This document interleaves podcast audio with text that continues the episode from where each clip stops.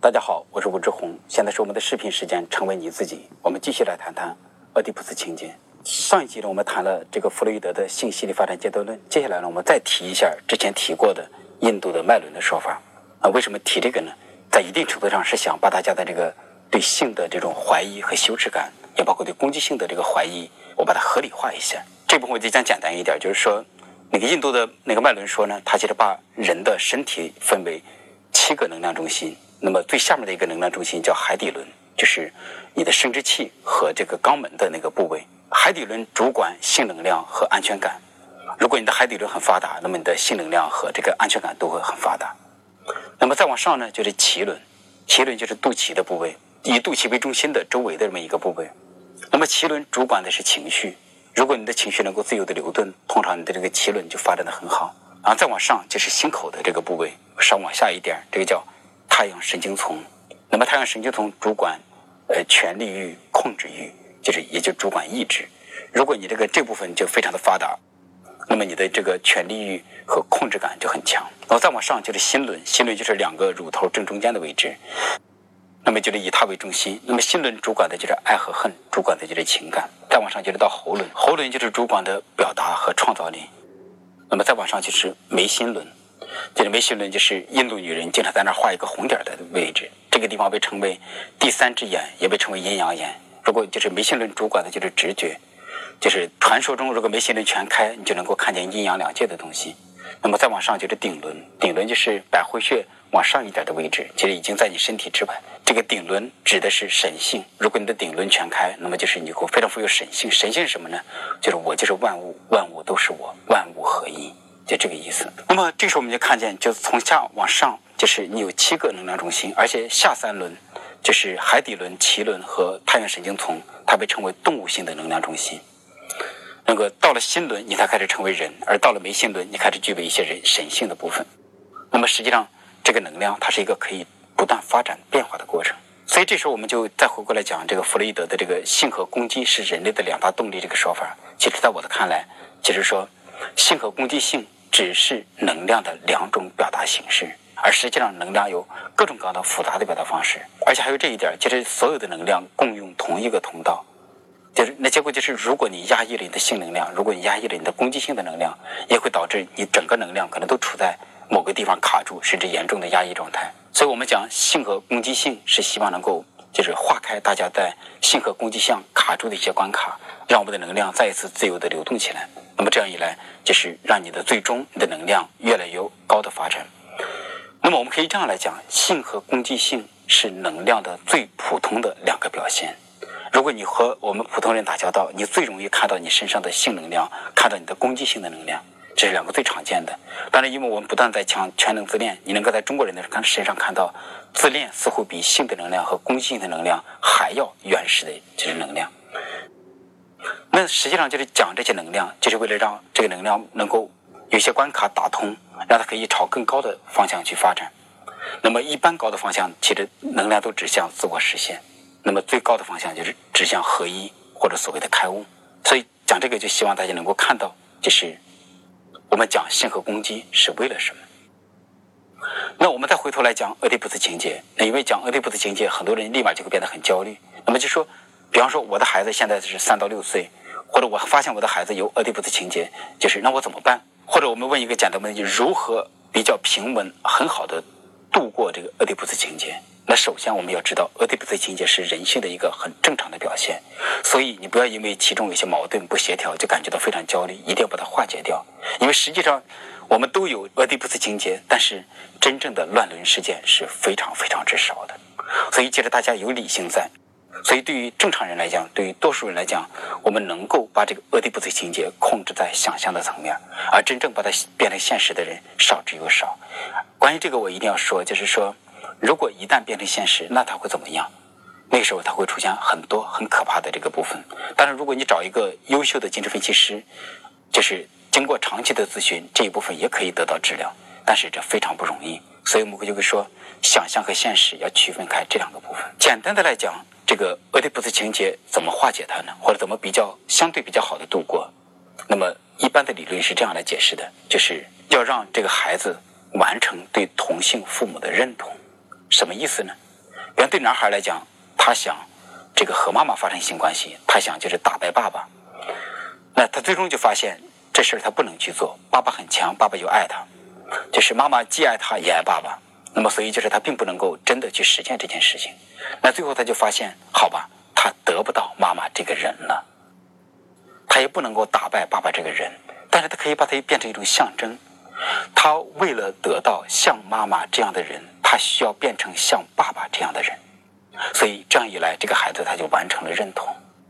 那么对女孩来讲也是，女孩想打败妈妈，夺得爸爸，那他就发现他不能完成这么具体的东西。心理分析还有一个词叫做叫做具体化，当然这个具体化有点难翻译，就是我应该叫做把它称为叫做坐实。什么叫做坐实呢？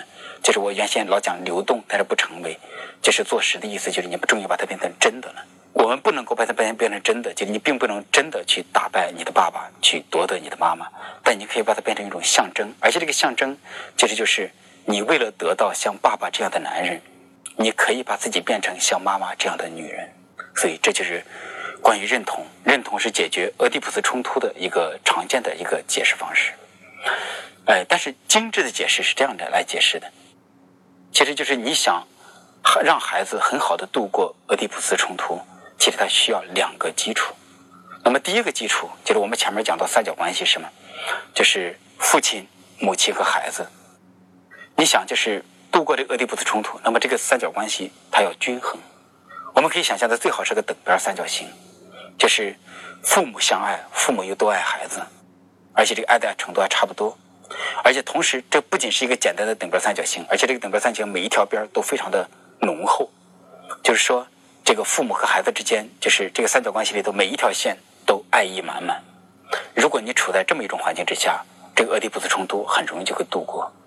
所以我们会说，爱的结晶是吗？孩子最好是爱的结晶，你最好是父母相爱，然后生了一个孩子，这个时候度过起来是自然而然的就可以度过。如果父母不相爱，甚至父母是相互仇恨的，你想让你的孩子度过俄狄浦斯冲突，这就太困难了。而在中国，很不幸的是，中国大多数家庭，不客气的说，真的是大多数家庭，呃，称不上什么爱情。而且，因为中国过去一直都是母子共生，会导致婆媳关系非常的恶劣，再加上整个家族共生在一起，所以问题非常的多。中国家庭里头，这个整天讲和睦，但实际上恨和冲突非常的满，所以孩子在这样的关系里头想度过这个非常不容易。但是我们至少知道。这样一个理论的解释，就是如果你希望自己的孩子安全的度过，或者不费力的就度过，前提就是，呃，有这么一个好的等边三角形，呃，然后还涉及到一个更重要的基础，其实这比那个等边三角形甚至还要重要。这个基础是什么呢？就是在前额期，妈妈和孩子的关系。当然，我们讲的这个妈妈，既可以是真实的妈妈，也可以讲是。心理上的妈妈就是谁抚养这个孩子，在六个月到三十六个月的时候，孩子处在二元关系里头，他意识到妈妈是妈妈，我是我，但是我们两个人密不可分的在一起，不能分离。那么六个月之前是共生期，这叫做一个人的阶段，孩子会觉得我就是妈妈，妈妈就是我，我们是一个人。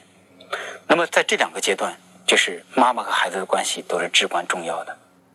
呃，最好妈妈和孩子的关系要足够好，如果足够好的话，就意味着。孩子内心的分裂就会比较轻。什么叫做分裂呢？就是因为孩子不不可避免的会把妈妈分成两个人，一个是好妈妈，一个是坏妈妈。当他做这个分裂的同时，也会把自己分裂成两个人：好孩子、坏孩子。当妈妈能够满足孩子的时候，这时候妈妈就是好妈妈，孩子就是好孩子；而当妈妈不能够满足孩子的时候，妈妈就是坏妈妈，孩子就是坏孩子。那么所谓的分裂比较轻，就是说坏妈妈的部分。和坏孩子的部分不要太严重。你如果分裂的太严重，就变成什么样呢？就是爱和恨不能够沟通。就是你会把这个分裂成两部分之后，就好像这个黑和白、爱和恨，他们好像完全就是两回事，他们根本就不是一个人。就比方说，很多人会说，我对妈妈的爱就是一百分，我对妈妈一点恨都没有。其实你要知道，这个时候你一定做了一个严重分裂的事情。你对妈妈的一百分的爱在这儿，而还有一百分的恨去哪儿了？那一百分的恨。对孩子来讲，很容易去父亲的身上。如果你成家了，那一百分的恨就可能会到你伴侣的身上。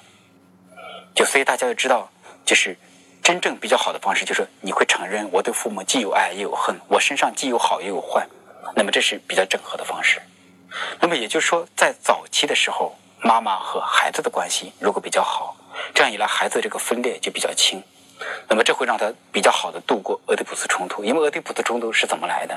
就是他会怎么发展？比方最初孩子把妈妈分裂成好妈妈、坏妈妈、好孩子、坏孩子，他是这样有四个部分。最初他的世界只有妈妈和孩子，当他的世界有了父亲之后，那么对男孩就不可避免的他会把这个坏妈妈投射到父亲。就是如果这个好妈妈和坏妈妈分裂的非常严重，那么孩子对父亲的恨也会变得非常的严重。就是而且这个好孩子和坏孩子也是，如果他这样一来，他就非常难以调节。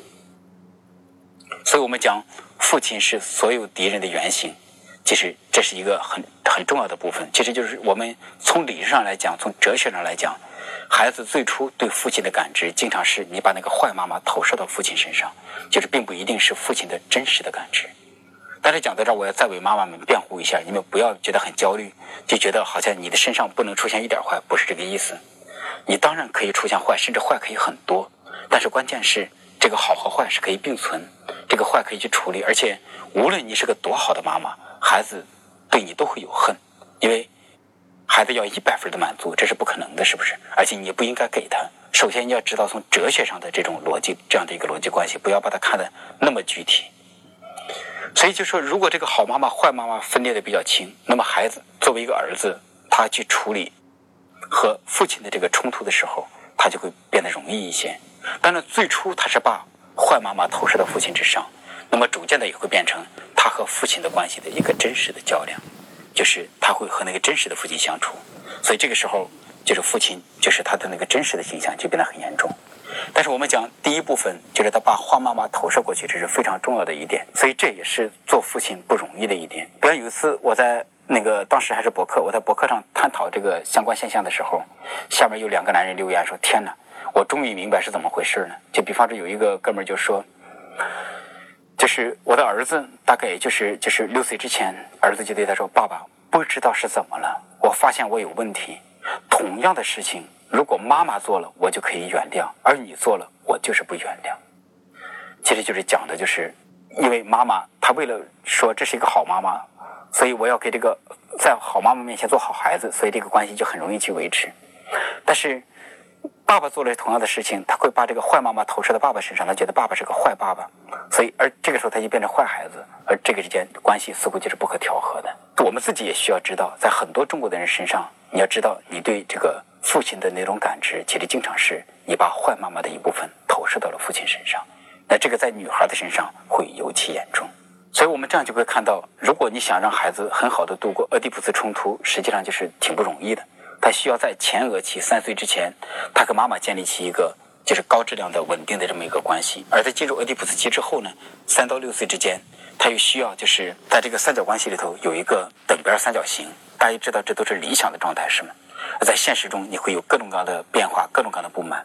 其实《道德经》这样讲：一生二，二生三，三生万物。其实我们可以放在心理上来理解：一最初就是妈妈和孩子，他们甚至孩子在妈妈的肚子里，他们就是一个人，是吗？那么进入共生期，他们两个还像是一个人，然后后来就变成两个人的关系。孩子就知道妈妈是妈妈，我是我，但是我们在一起。而进入这个俄狄浦斯期之后，就充分的意识到爸爸妈妈和我看起来只有三个人。但是，俄狄浦斯冲突会导致千变万化的各种各样的人际关系，甚至我们可以这样来讲，所有的人际关系的原型都可以回到这个俄狄浦斯冲突的这个三角里头。